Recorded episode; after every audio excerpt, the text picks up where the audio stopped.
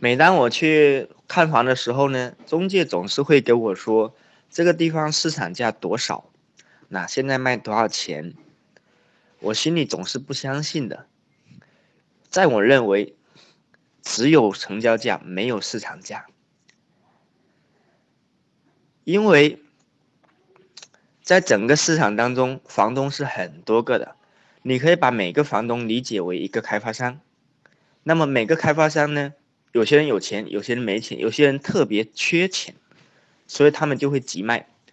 比如说，今年初我在一个地方买的，三月份我在一个地方买了一套房子，那个地方的市场价呢，大概是一百六十万到一百七十万之间，而我的购入价呢是一百三十六万。也就是说，我运用一个时光机器，跑到了三年前的价格买的房子，那么呢，我相当是等了三年。